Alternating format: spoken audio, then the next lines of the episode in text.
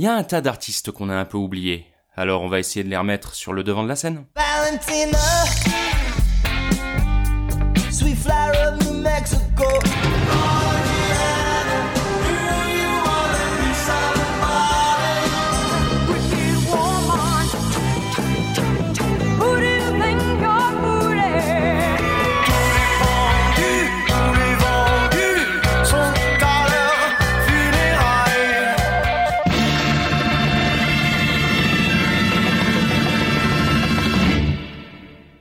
Se met un disque.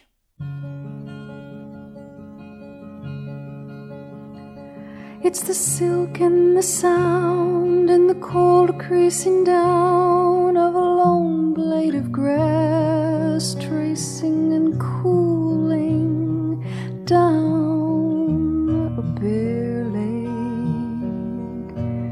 It's the soles of your feet finding touches to breathe on the bare naked ground, each step a puddle so soft a sound.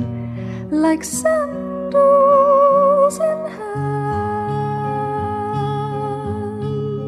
climbing a waterfall. Like sandals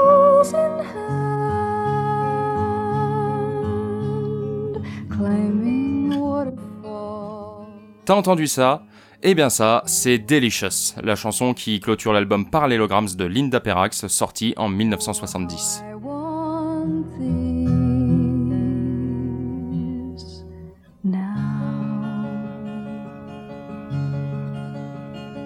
It's the slip into sleep with the memories you hold, burrowed and deep, turned like pages that break and release. It's the first gust of drops when it's ripening to rain,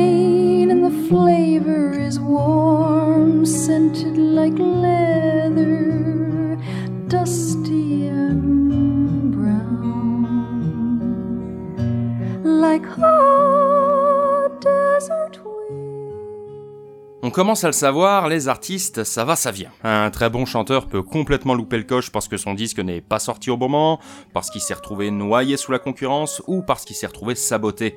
Et Linda Perrax fait en quelque sorte partie de cette catégorie de gens. Pour autant, cette américaine n'a jamais vraiment cherché la célébrité ou la reconnaissance du public. Et c'est là où c'est drôle, parce qu'en revanche, le public, lui, a fini par vouloir les lui donner bien longtemps après la sortie de son disque.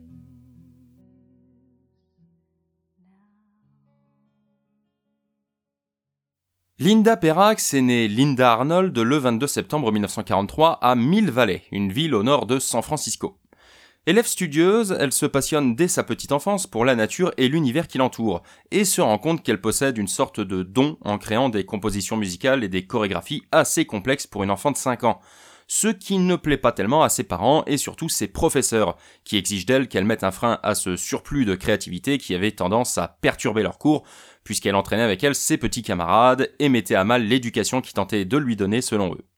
Après ces années lycée, durant lesquelles elle se fera encore remarquer grâce à sa créativité, qui lui permettront de remporter une sorte de concours de pom-pom girl et de diriger un spectacle musical, alors qu'elle n'a jamais suivi de cours de musique, elle s'inscrit au milieu des années 60 à l'Université de Californie du Sud à Los Angeles, et suit des études de biologie avant de se tourner plus précisément vers la branche dentaire, et d'épouser la carrière d'hygiéniste dentaire métier qu'elle choisit en raison des nombreux avantages qu'il présentait d'après elle, comme la possibilité d'arranger ses horaires et son planning comme on l'entend, histoire d'avoir beaucoup de temps pour soi, et qui avait à ce moment-là la particularité d'être l'une des professions qui payait le mieux les femmes. Durant ces années de fac, la musique disparaît quasiment de sa vie, mais vivant alors le début du mouvement hippie, elle commence à s'intéresser, de par sa nature curieuse et ouverte, à ces jeunes habillés bizarrement qui lui permettent de découvrir tout un monde culturel qui la fascine, via des lectures et bien évidemment la musique. Parallèlement à ça, elle fait rencontre d'un homme qui va rapidement devenir son mari et dont elle va prendre le nom. Perrax, et qui va grandement participer à son éveil spirituel et artistique, celui-ci étant sculpteur, peintre, photographe et grand amoureux de la nature. Le couple part s'installer dans une maison située à Topanga Canyon, un canyon de la région de Los Angeles, dans laquelle Monsieur Perrax peut élever tranquillement ses oiseaux exotiques et autres faucons, et emmener sa femme faire de grandes balades dans la nature sauvage, quand ils ne partent pas carrément voyager dans le nord-ouest du pays, dans le golfe de Californie ou au Canada. De son côté, Linda décroche un job chez un de ses professeurs, un parodontiste qui lui avait dit de l'appeler dès qu'elle serait diplômée, et qui a son cabinet à Beverly Hills. De fait, Linda va se retrouver à s'occuper du gratin d'Hollywood. Parmi ses patients réguliers, on peut citer Henry Fonda, Paul Newman, Cary Grant et son petit préféré, Leonard Rosenman, compositeur à cette époque de musique de films tels Qu'à l'Est d'Éden ou La Fureur de Vivre, et qui signera plus tard les BO de Star Trek 4, Robocop 2, Le Seigneur des Anneaux de 78, et recevra deux Oscars pour son travail sur les musiques de Barry Lyndon et En route pour la gloire.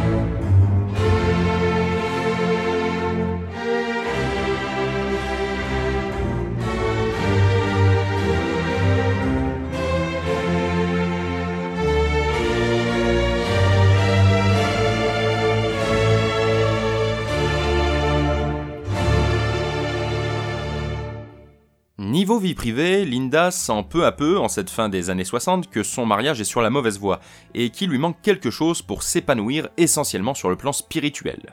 Elle va donc faire des recherches dans ce sens pour trouver quelque chose qui lui appartiendrait et qui pourrait la connecter davantage à l'univers selon ses propres mots, et la musique va visiblement s'imposer à son esprit d'elle-même.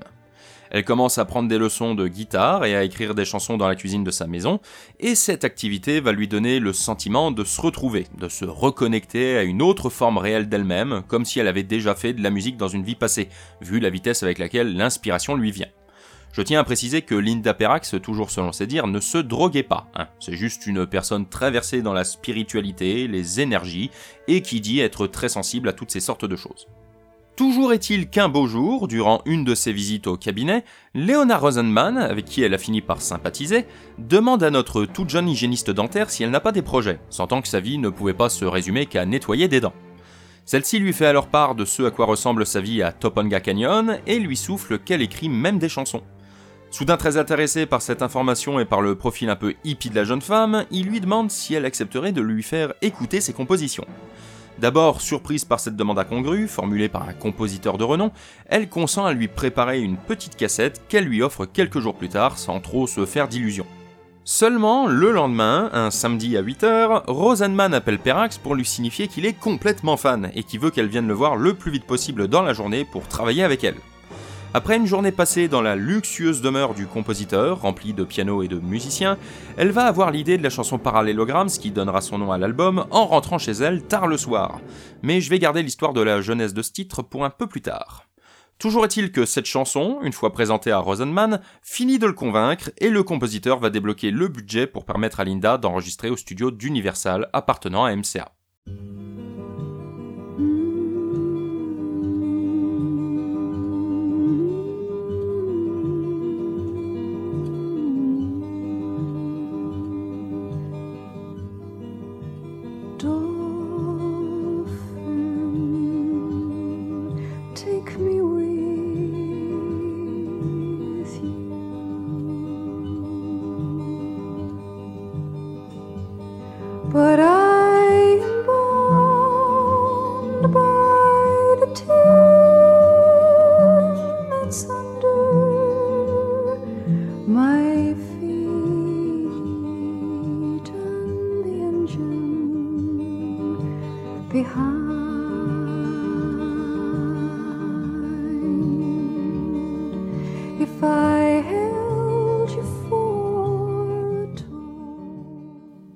L'enregistrement de l'album se passe très bien, Leonard Rosenman laissant à Linda Perrax une liberté totale pour créer la musique qu'elle désire, aidée en cela par quelques pointures comme les batteurs de jazz Milt Holland et Chelly Mann, ou le bassiste Rennie Press, des gens connus pour avoir joué pêle-mêle avec Frank Sinatra, Art Pepper, Nate Diamond, Ella Fitzgerald, Henry Mancini, Joe Cocker et j'en passe et des meilleurs. Toutefois, conscient que la majorité des compositions de Perrax et surtout la chanson Parallélograms qui voit comme son chef-d'œuvre ne sont absolument pas calibrées pour devenir des hits, le producteur lui conseille fortement, en cas de visite des pontes dans le studio, d'arrêter toute activité en cours pour jouer les morceaux les plus simples et les plus à même de plaire à un large public devant eux, car d'après lui, ceux-ci ne seront jamais en capacité de comprendre la beauté de ce style de chanson. Conseil qu'elle a bien pris soin de suivre un coup qui sont venus. Par ailleurs, en plus d'enregistrer son album, Linda est également choisie à la dernière minute pour écrire les paroles d'une chanson qui doit servir de thème à une nouvelle série de la chaîne ABC appelée Matt Lincoln. Ne disposant que d'une nuit pour rendre sa copie, elle y parvient malgré tout, et c'est ainsi que naît le titre et Who Really Cares, sur une musique du compositeur de jazz Oliver Nelson, qui jouissait déjà d'une très bonne réputation et avait travaillé entre autres avec Louis Armstrong et Count Basie. Autre petite anecdote concernant ce morceau, son producteur ne réussissait pas à lui donner vie de la façon qu'il voulait, malgré les 70 musiciens d'Universal Studios choisis pour l'enregistrer. Se rendant compte que quelque chose n'allait pas, il a demandé à l'assemblée si quelqu'un arrivait à mettre le doigt sur ce qui coinçait, et c'est notre chère nettoyeuse de dents qui va débloquer la situation, bien qu'elle était la seule à n'avoir jamais réellement étudié la musique. Comment? Eh ben en ne gardant avec elle que le guitariste brésilien Lorindo Almeida et le batteur Cheliman, qui va jouer les percussions en utilisant un petit cendrier à sable. Comme quoi, des fois, il suffit de peu, et c'est cette version qui sera utilisée dans la série et également incluse sur Parallelograms. Bref, l'album met presque un an à être enregistré, puisqu'en parallèle Linda poursuit ses activités au cabinet dentaire, et les bandes sont envoyées à New York en vue du pressage vinyle. where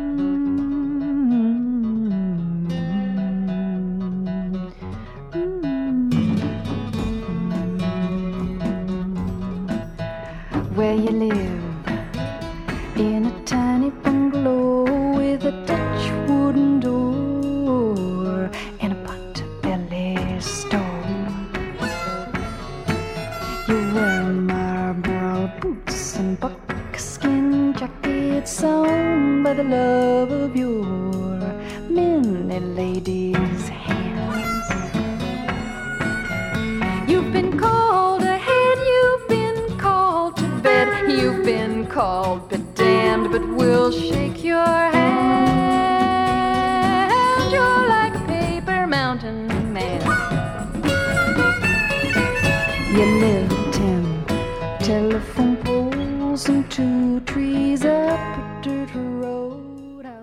Seulement, catastrophe, une fois l'album reçu, Linda se rend compte que les morceaux n'ont pas été placés dans le bon ordre, et qu'il a été massacré durant le mixage, pour que les chansons puissent être facilement diffusables sur les radios AM.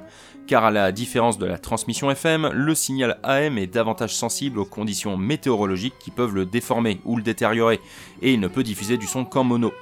Ce faisant, l'album a perdu de sa profondeur de son et les arrangements opérés durant sa conception ne sont plus que de lointains souvenirs, poussant sa propre créatrice à le jeter à la poubelle et à ne l'écouter que via les bandes originales qu'elle a gardées. De plus, la maison de disques Capricords, filiale de MCA qui a édité le disque, semble complètement lâcher l'album en n'en faisant aucune promotion et aucun concert n'est prévu. Bref, un sabotage en règle. Malgré tout, même si le disque fait un four à Los Angeles, il fait quelques ventes honorables à Hawaï, dans le Colorado, en Caroline du Nord, en Alaska ou au Canada, que des états plus en lien avec la nature que ne l'est la Cité des Anges et qui sont plus à même, selon Perrax, de se connecter à l'état d'esprit de la musique qui renferme. Constatant après ça que personne ne vient la voir pour lui proposer de mettre un deuxième album en chantier, Linda va rapidement s'éloigner des studios, considérant désormais cette aventure comme ayant été une expérience intéressante, et reprendre sa petite vie normale au cabinet. Elle va divorcer de son mari en 72 et poursuivre son petit bonhomme de chemin durant les années qui vont suivre, jusqu'à ce qu'au début des années 2000, elle manque de mourir des suites d'une pneumonie. Réussissant par miracle à s'en sortir alors que les médecins la condamnaient déjà, elle va avoir la surprise, en rentrant de l'hôpital, de trouver dans sa boîte aux lettres un exemplaire en version CD de son album paru trois décennies auparavant, ainsi qu'une note d'un certain Michael Piper, gérant d'une petite maison de disques de Brooklyn, sur laquelle il est écrit qu'il espère être tombé sur la bonne Linda Perrax qu'il cherche depuis un long moment, et où il explique qu'il a réédité cet album en 98, que les gens se l'arrachent et qu'il aimerait beaucoup qu'elle l'appelle pour discuter.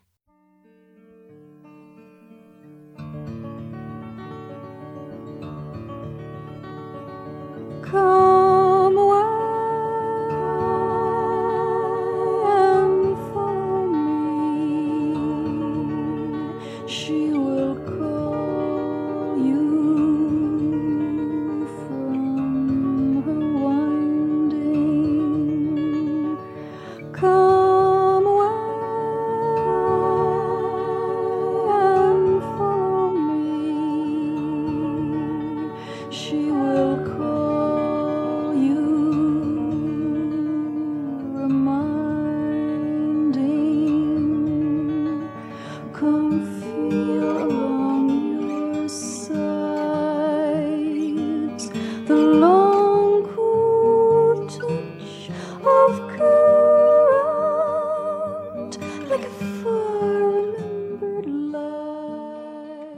Une rencontre est alors organisée chez Linda qui explique à son interlocuteur qu'elle dispose des bandes d'origine pour une nouvelle réédition digne de ce nom, celle de Michael ayant été faite à partir d'un des vinyles au mixage désastreux produit à l'époque.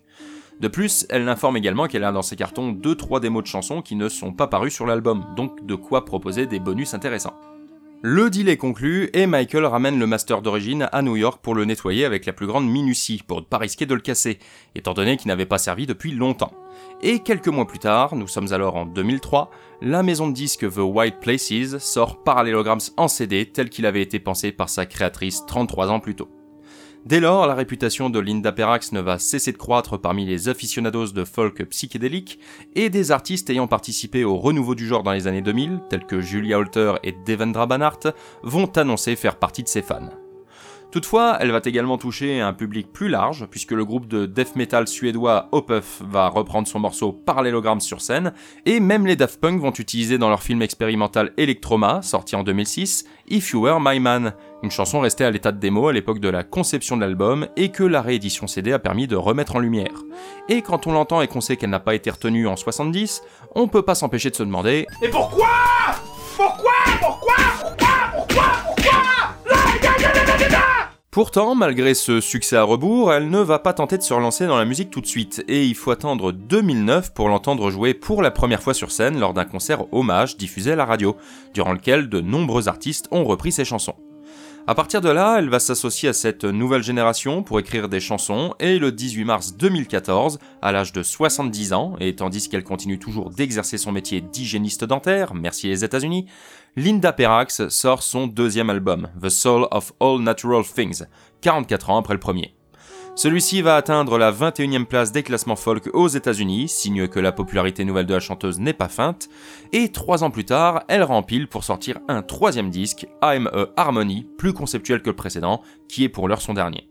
Depuis, Linda Perrax a donné plusieurs interviews et concerts et participé à quelques projets de la jeune génération, des artistes qui sont pour la plupart devenus des amis, et elle semble s'être recalmée pour ce qui est de son activité musicale perso.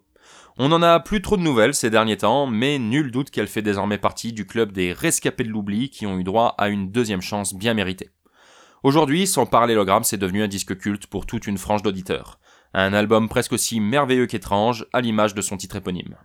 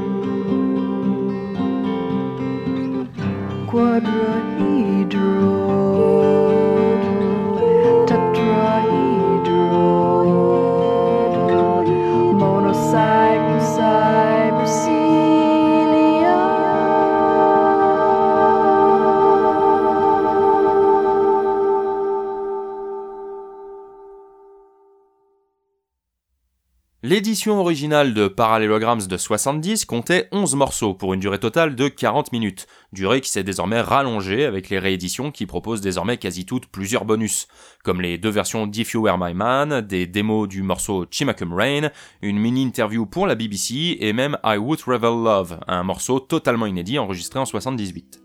Si j'ai laissé de côté l'histoire de la chanson titre tout à l'heure, c'est pas par hasard, parce qu'il vaut mieux, je pense, l'avoir écouté avant pour pouvoir prendre toute la mesure de son origine, qu'on peut qualifier de quasi mystique.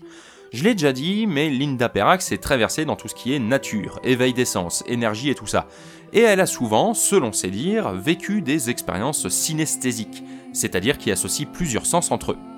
La chanteuse raconte que le fameux soir où elle rentrait en voiture de chez Leonard Rosenman, après avoir passé la journée chez lui, à 3h du matin, elle a vu dans le ciel des lumières colorées qui pour elle correspondaient à de la musique. Basiquement, c'est vraiment... Je peux entendre les couleurs. Mue par ce sentiment, elle s'est arrêtée dans une station-service déserte et a commencé à dessiner sur papier ce qu'elle a entendu avec des crayons de couleur. Deux semaines plus tard, son dessin en poche, elle est retournée voir Leonard Rosenman et lui a exposé l'idée du morceau sur la base de ce dessin en lui expliquant ce qui signifiait musicalement parlant pour elle. Voyant ça, le compositeur est époustouflé et lui avoue tout de go que s'il pouvait lui-même avoir ne serait-ce que deux idées de musique aussi inventives dans sa vie, il serait satisfait.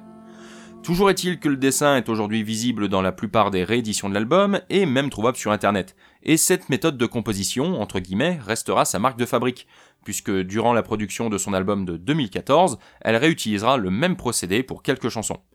J'aurais personnellement été curieux de voir comment elle a réussi à expliquer son concept aux musiciens qui ont joué sur Parallelograms pour pouvoir obtenir le résultat final.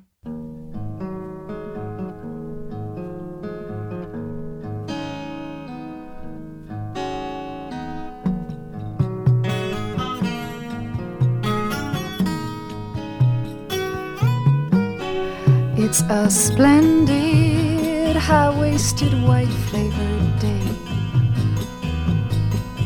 It's Pavlov with barkin and feathers and pearls.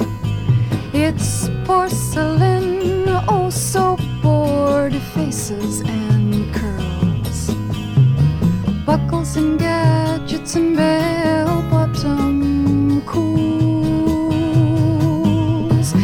Strutting and studding and preening by the rules. Cinderella for a day. She's a queen in white Parallélogramme, c'est un disque folk pas tout à fait comme les autres, car outre la petite dose de psychédélisme qu'on y trouve, il dispose d'une ambiance éthérée de par un certain minimalisme élégant difficilement concevable quand on connaît les faibles capacités musicales de Perrax à la base. Ce qui a séduit Rosenman, c'est ce léger aspect Johnny Mitchell que nombre de maisons de disques recherchaient en ce temps-là pour marcher dans les traces de la folkeuse guitariste, l'une des premières autrices-compositrices interprètes féminines à avoir du succès. Mais Linda Perrax est loin de n'être qu'un pastiche. Elle possède une identité propre qu'il est difficile de lui retirer. Déjà, elle dispose d'un atout considérable, qui est sa voix, voix qui n'a d'ailleurs pas trop changé sur ses dernières productions malgré le temps qui passe, et qu'on peut sans hésitation qualifier d'angélique. De plus, encore une fois, il est étonnant de voir comment ce petit bout de femme inexpérimenté a su s'imposer pour mettre en place des idées de mixage non seulement intéressantes, mais captivantes, au niveau de sa voix par exemple, qui est doublée de manière à ce qu'on ait l'impression qu'elle vient d'un autre plan astral, mais bien évidemment c'est le titre qui donne son nom à l'album qui surprend le plus, avec cette rupture expérimentale en plein milieu de la chanson. À côté de ça, il faut aussi mettre en avant ses compositions, qui naviguent entre le folk psyché et le blues, et qui sont toutes inspirées de ses voyages ou de ses expériences passées. Chimacum Rain lui a été inspirée par le coin du même nom dans l'état de Washington, à la frontière avec le Canada, où elle a vécu un temps avec son ancien mari, et d'où elle pouvait voir les grandes cascades. Dolphin lui a été inspiré par ses longues marches solitaires sur les plages vides de l'état de Basse-Californie au Mexique. Pepper Mountain Man est né d'un chagrin d'amour. Porcelain Backtover Cast Iron Wedding est le résultat de son aversion pour le prix aberrant que coûtait un mariage à Beverly Hills, etc., etc. Bref, Linda Perrax avait en effet tout pour suivre les pas de Johnny Mitchell à sa manière, mais on l'a vu, tout ne se passe pas toujours comme prévu.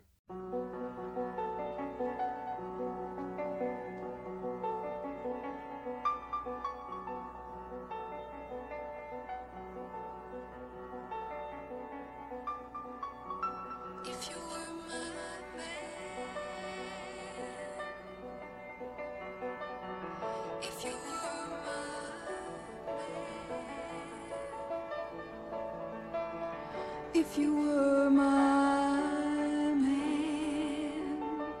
if you were my man, and it wakes me in the morning, it drives me through the day.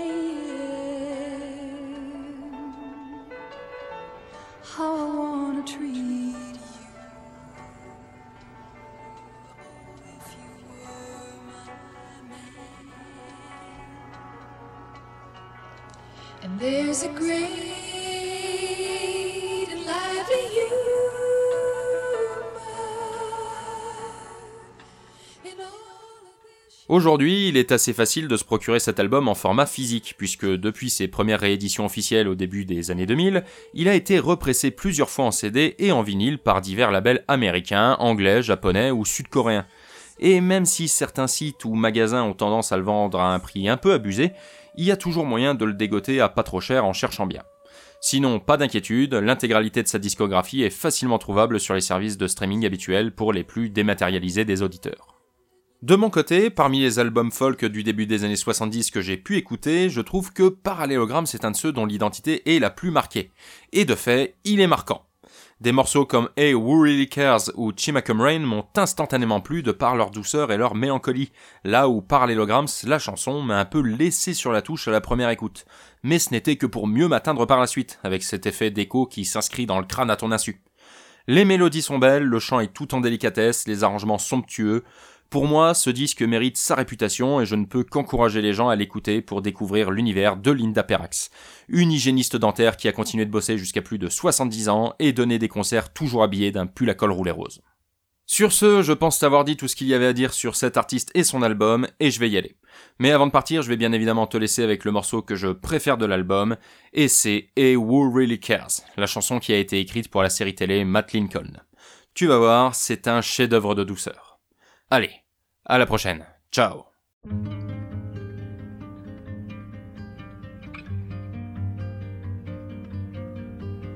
Been coming down for a long time. Changes coming down on me. Can't seem to carry them wishing there was someone else I could be. Hey, now who really cares? Hey, won't somebody listen? Let me say what's been on